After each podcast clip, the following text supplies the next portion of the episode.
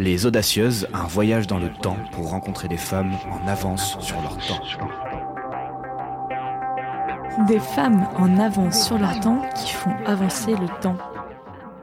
Le temps, celui du mythe, nous invite à repousser les frontières entre les mondes, celui des êtres humains et celui des êtres non humains. Glissons-nous dans la peau d'une anthropologue audacieuse, Nastasia Martin, spécialiste des populations du Grand Nord et auteur des livres Les âmes sauvages et Croire aux fauves.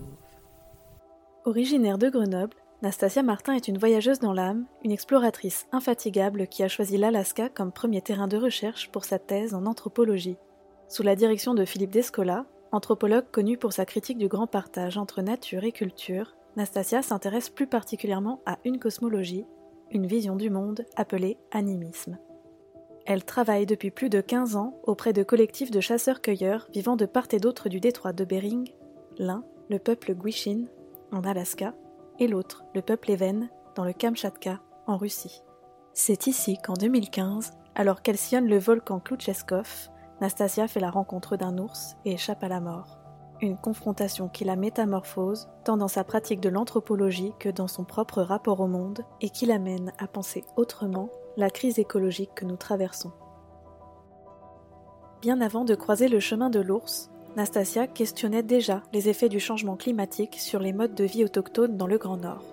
Auprès du peuple Gwishin en Alaska, elle constate que la crise écologique actuelle doit permettre de repenser notre relation avec le monde vivant. Profondément affectée par la présence colonialiste de l'Occident et par l'exploitation du pétrole, la société Gwishin voit ses ressources en nourriture menacées les trajectoires migratrices des rennes sont perturbées et la fonte du permafrost entraîne l'effondrement des habitations. Nastasia constate aussi que le peuple Gwishin réactive certains principes de l'animisme en prévision d'un retour éventuel à la forêt. Ce retour, loin d'être un réensauvagement, les événements du Kamchatka l'ont entamé à la chute de l'Union soviétique au début des années 90.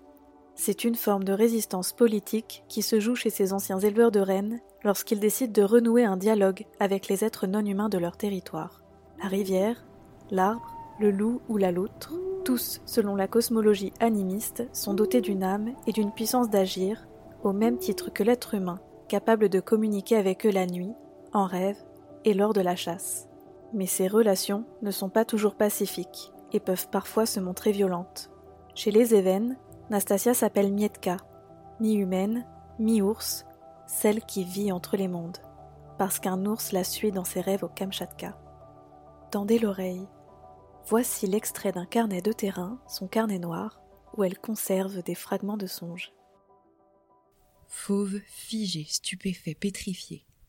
Fauves aux trajectoires incalculables. Fauves qui assaillent le vide parce que leur avenir se confond avec le crépuscule et parce que c'est peut-être tout ce qu'il y a. Fauves qui offrent leur soumission, qui cessent de vouloir, fauves qui brandissent les armes. Croire aux fauves est un récit qui revient sur la rencontre de Nastasia avec l'altérité sauvage.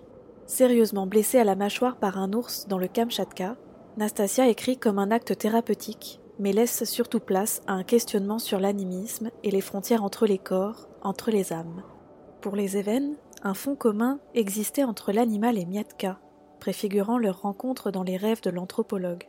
Voyant son terrain de recherche prendre le dessus sur elle-même et ses rêves la rattraper, la scientifique croit résoudre son problème épistémologique en prenant de la distance.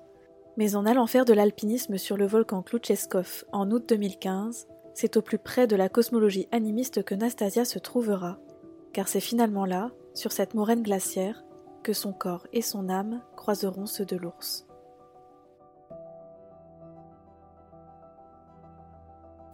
À la veille du basculement dans l'autre année, l'autre vie, l'autre moi, l'autre tout court, je tremble de peur. L'ombre est épaisse, je suis aveuglée par la nuit, prisonnière de mon corps immobile, le genou rivé en terre, la tête ployée vers le sol. J'attends. J'attends que la bête à l'intérieur se redresse et reprenne ses droits, qu'elle se saisisse de sa puissance. Les jours grandissent, la tanière se fait étroite, l'heure de sortir au grand jour est proche.